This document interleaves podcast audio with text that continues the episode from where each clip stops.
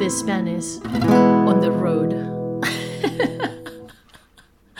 Faltaría más tocar flamenco. No, no, no, no. Bienvenido, bienvenida a The Spanish on the Road, un podcast para estudiantes de español de nivel intermedio alto en el que aprenderás muchas cositas y expresiones. Para conseguir las transcripciones de los primeros episodios de este podcast, ve a thespanishontheroad.com y suscríbete a mi newsletter. Te dejo el enlace en la descripción. Hoy quiero hablarte del Ikigai. No sé si has leído el libro. El Ikigai es la idea japonesa que significa la razón para vivir. Y dirás, pero Vero, ¿qué tiene que ver esto del Ikigai con aprender español? Pues bueno, yo lo voy a relacionar con el aprendizaje de idiomas, no te preocupes. E intentaré no hacerte mucho spoiler del libro por si quieres leértelo. bueno, el Ikigai proviene de, eh, bueno, se forma con dos palabras, ¿no? Iki, que es vida, y Gai, que es valor o mérito. ¿Qué significa? Pues eso, que es, eh, el Ikigai sería como la idea japonesa es que da significado y propósito ¿no? a, a nuestra vida, es tener un propósito en nuestras vidas. Y bueno, hay un dibujo que lo puedes ver si quieres búscalo online, te lo voy a describir un poquito, ¿vale? Este dibujo consta de cuatro partes, cada una está relacionada con una parte de la vida. Uno de los círculos es lo que amas, ¿no? Las cosas que te hacen feliz y que disfrutas hacer. El otro es lo que eres bueno, o sea, en lo que eres bueno, perdón, lo que se te da bien hacer, tus habilidades y tus talentos naturales. Otro de los círculos es lo que el mundo necesita, es decir, cómo puedes ayudar a los demás, hacer cosas importantes, etc. Y el cuarto círculo es lo que puedes obtener a cambio. Es decir, cómo puedes ganar dinero o reconocimiento por lo que haces. Pues bueno, el Ikigai está en el centro de estos cuatro círculos, que es donde todas estas partes se juntan. Y cuando tú encuentras tu Ikigai, ¿no? Es que, pues, se supone que te sientes contento, con un propósito en la vida. Es no sé, como que de alguna manera te hace sentir que tu vida tiene sentido. Y ahora te voy a comentar cómo lo relaciono con el aprendizaje de idiomas. Bueno, pues ¿cómo podemos aplicar el Ikigai al aprendizaje de idiomas? Pues aplicar este concepto mmm, yo creo que es un poco darle un enfoque significativo y efectivo al aprendizaje, ¿vale? Como decía, es un concepto, Ikigai es un concepto japonés que representa la, la intersección de cuatro elementos. Es decir, lo que amas, en lo que eres bueno, lo que el mundo necesita y pues por lo que puede ser recompensado, ¿no? Integrar esta filosofía en el aprendizaje de español, por ejemplo, pues puede ayudarte a encontrar ese propósito y esa motivación también de la que hablábamos en el episodio anterior y un enfoque equilibrado en tu viaje de aprendizaje de idiomas. Bueno, pues te explico un poquito cómo puedes hacerlo. Vale, vamos a por el primer círculo, lo que amas, ¿no? Es la pasión, ¿no? Yo, por ejemplo, soy apasionada del aprendizaje de idiomas, eso ya lo sabes. Pero bueno, lo importante aquí, ¿no? Es, eh, en este círculo, es identificar, eh, pues eso, eh, idiomas que realmente te interesen, ¿no? Que, que son para ti esenciales. En este caso, entiendo que si estás aquí es por el español, porque tienes un interés y una pasión por aprender español. Y bueno, pues al final puede ser o, por el idioma, ¿no? Esa pasión, o puede ser eh, por la cultura del país, ¿no? Porque quieres mm, sentirte conectado a, a tu herencia, a lo mejor tienes familia en España o amigos en España. Y al final, pues es un poco eso, ¿no? Es que el idioma resuena contigo culturalmente y tú lo eliges por eso, ¿no? Y esa pasión hace que aumente tu motivación para estudiarlo. Bueno, pues dentro de lo que amas, como decía, elegir el idioma que te fascina. Vale, has elegido español, estupendo, yo me alegro un montón. y entiendo que consideras pues las la cultura, la historia, quizás la religión, todas estas cosas te intrigan, ¿no? De, no sé, a lo mejor en este caso, eh, si estás enfocado más en el español de España, pues te intriga bastante la cultura española, ¿no? Y bueno, pues así obviamente yo siento que aprender un idioma se vuelve más placentero, es más fácil cuando realmente tienes un interés genuino, real, ¿no? En las personas y lugares asociados con este, con este idioma. Dentro de lo que amas, puedes explorar tus motivaciones. Pues ¿cómo? Yo te diría que cojas papel y boli, que siempre está bien salir de la pantalla un ratito. Y bueno, pues reflexiona sobre pues, por qué te sientes atraído por, por español en particular, ¿no? ¿Qué es? ¿Cómo suena? Eh, quizás la literatura, no sé, ese deseo de conectarte, ¿no? Con una comunidad específica. Mm, un poco comprender tus motivaciones, eso siempre, siempre va a reforzar tu pasión por el idioma. Y bueno, pues ese era el círculo 1, ¿no? Lo que amas, tu pasión. Vamos a por el círculo 2. En lo que eres bueno. Aquí hablamos de competencias, ¿no? pues bueno, maximiza, tu potencial de aprendizaje aprovechando tus fortalezas. ¿Cómo? Pues busca estrategias de aprendizaje. Aquí tú puedes reflexionar sobre experiencias anteriores aprendiendo idiomas, ¿no? Para ti, pues qué funcionó, qué métodos serán efectivos. ¿Estabas haciendo solamente clases o estabas haciendo, por ejemplo, un curso, ¿no? Asincrónico, es decir, que tengas clases, pero además tengas vídeos y, PDFs que acompañen a los vídeos. No sé, ¿cuáles han sido tus experiencias anteriores? Y bueno, pues utiliza eso, técnicas eh, que te hayan funcionado y adáptalas, ¿no? al nuevo idioma, que en este caso es el español, ¿no? Bueno, también podemos hablar del estilo de aprendizaje. ¿Qué tipo de aprendiz eres? Porque esto a veces, mm, claro, pensamos en la escuela cuando estábamos en el colegio y estudiábamos de la manera X, ¿no? La que nos habían inculcado, digamos, pero Mm, muchas veces no nos hemos conocido realmente como estudiantes. Yo por lo menos no lo hice y ahora sí que lo sé con los idiomas, ¿no? Entonces mi pregunta para ti es si eres un aprendiz auditivo, es decir, a ti te viene bien escuchar y hablar, eres un aprendiz visual, aprendes más leyendo o viendo, ¿no? No sé, intenta adaptar este tu enfoque, ¿no? Tu estilo de aprendizaje para que así puedas aprender de una manera pues más sí, más leve, más tranquila, no, no es necesario que, que sientas que tienes que estudiar, ¿no? Entre comillas. Y bueno, si estás pensando estilo de aprendizaje, estrategias de aprendizaje, en lo que soy bueno, pero si es que yo no tengo madera para los idiomas, mira, te diré que no importa.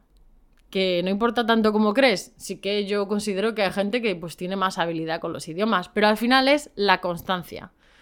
Y al final, pues eso, es un poquito que te conozcas y que lo apliques a tu aprendizaje de idiomas, ¿vale?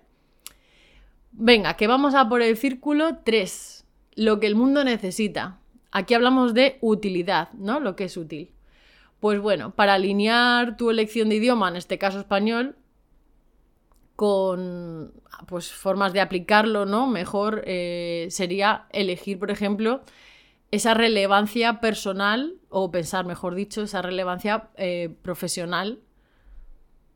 Bueno, y vamos al círculo 3, lo que el mundo necesita. Aquí hablamos de utilidad. Pues esto es un poco cuestión de alinear tu elección de, del idioma con las aplicaciones prácticas que le puedes dar, ¿no? Por ejemplo, para la relevancia profesional pues tú puedes investigar y mirar qué industrias o qué mm, posiciones o qué roles laborales eh, necesitan de español, por ejemplo, ¿no? Esto lo que hace es que tus esfuerzos, pues eh, a la hora de aprender español, estén alineados con tus metas de desarrollo profesional. Me río porque es que esa palabra siempre nos cuesta hasta los nativos, ¿eh? Así que no te preocupes si también te pasa. Y bueno, pues eso, que al final, relevancia profesional, que si sabes español, investiga, mira, mm, echa un ojo a ver dónde puedes aplicarlo, ¿no? Esa, dónde puede ser útil, porque al final hay que sacarle tajada. Yo esto siempre se lo digo a mis estudiantes. Hay que sacarle tajada al hecho de que sabes español, porque si sabes otro idioma, pues mm, obviamente te va a ayudar también en el ámbito profesional, ¿no? Y bueno, dentro de lo que el mundo necesita, ¿no? En esta burbuja, en este círculo número 3 que estamos, pues también está la comunicación global. Es decir, que pienses qué idiomas tienen presencia significativa en negocios internacionales. Obviamente, el español, pues es un idioma muy utilizado.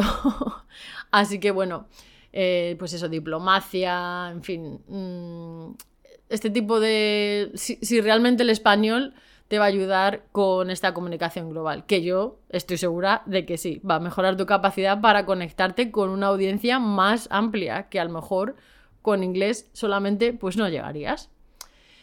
Y bueno, pues en, la, en el círculo número 4, aquí sería por lo que puede ser recompensado.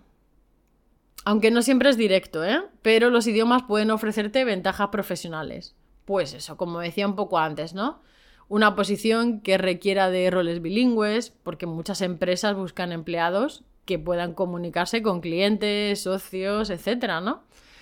Puedes también pensar en trabajo freelance, ¿no? Como utilizar puesto español como un side hustle y ahí pues haces un trabajo freelance y puedes eh, optar a pues una posición que a lo mejor te ayude a ganar más dinero del que estás ganando, ¿no? Porque al final, pues bueno, Puedes pensar en traducción quizás, interpretación, en fin, hay muchas opciones, ¿no? Y obviamente vamos a hablar de pasos prácticos para aplicar el Ikigai al aprendizaje de idiomas. Porque bueno, lo que te he comentado un poquito antes, ¿no? Es, es esos círculos, ¿no? Para que tú puedas reflexionar cómo puedes aplicarlo. Pero te voy a dar directamente ahora unos pasos prácticos para que tú puedas aplicarlo, ¿no? Bueno, pues empecemos por establecer metas claras. Porque mm, aprender un idioma puedes estar muchísimos años, toda una vida, entonces es importante que definas por qué deseas aprender el idioma, ¿no? Es para viajar, para trabajar, enriquecimiento personal, conectarte con tus amigos y familiares. Bueno, otro sería seleccionar recursos relevantes, es decir, elige materiales y métodos de aprendizaje que resuenen contigo. Otra, pues sería seleccionar recursos relevantes, ¿no? Elige materiales y métodos de aprendizaje que resuenen contigo. Esto puede incluir libros, cursos en línea, compañeros de intercambio de idiomas, mm, hacer una experiencia inmersiva, etcétera, ¿no? Si estás pensando en un curso en línea, yo ahora mismo estoy con mi curso Conecta, ya hemos comenzado con algunos estudiantes y la verdad es que creo que les está gustando bastante los recursos y materiales porque son variados, ¿no? Vídeos, PDFs, acompañamiento por WhatsApp. Si quieres más información, no dudes en ir a thespanishontheroad.com y allí puedes eh, estar informado. Y bueno, también crear una rutina, ¿no? La consistencia es clave. Es decir, tienes que establecer una rutina que se ajuste a tu horario, ¿vale? Tampoco hace falta eh, la autoexigencia y que intentes estudiar tres horas al día, pero busca algo que se ajuste a tu horario y, como decíamos, a tu estilo de aprendizaje. Porque al final es mm, tomar la costumbre de estudiar con consistencia, ¿no crees? Bueno, pues también hay que sumergirse en la cultura y claro, esto implica, ¿no? Pues explorar música, películas, literatura, cocina, tradiciones, lo que más te guste, porque esto fortalece tu pasión por el idioma y se alinea con lo que amas. Y obviamente hay que aplicar ¿no? el idioma, busca oportunidades para usarlo mm, en la vida real, porque esto al final hace una conexión con el cerebro, con la memoria, ¿no? Cuando estás viviendo el idioma.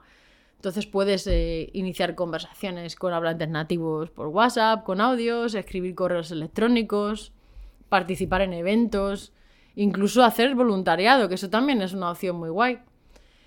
Y en fin, reflexiona y adáptate para evaluar pues regularmente tu progreso y así pues vas ajustando y vas buscando tu enfoque necesario porque al final pues esto se alinea con lo que eres bueno, ya que estarás como refinando tus estrategias de aprendizaje según tu experiencia. Bueno, pues el Ikigai en el aprendizaje de idiomas significa equilibrar lo que te gusta, lo que haces bien, lo que es útil y lo que te puede ayudar. Así que espero que te haya gustado y que te haya servido. Para finalizar, como siempre, voy a explicarte algunas de las expresiones que he utilizado para que así tengas aún más en tu lista de expresiones de español.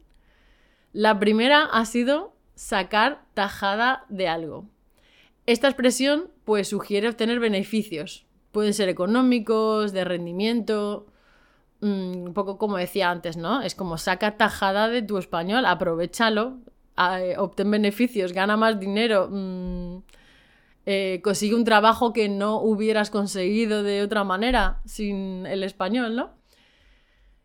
Y la otra expresión que he utilizado es tener madera para algo. Esta expresión eh, se refiere a tener habilidades innatas o un talento natural para realizar una actividad en particular. Puedes decir que tienes madera para la música, que tienes madera para los idiomas, es decir, que eres bueno eh, por naturaleza, ¿no? En eso.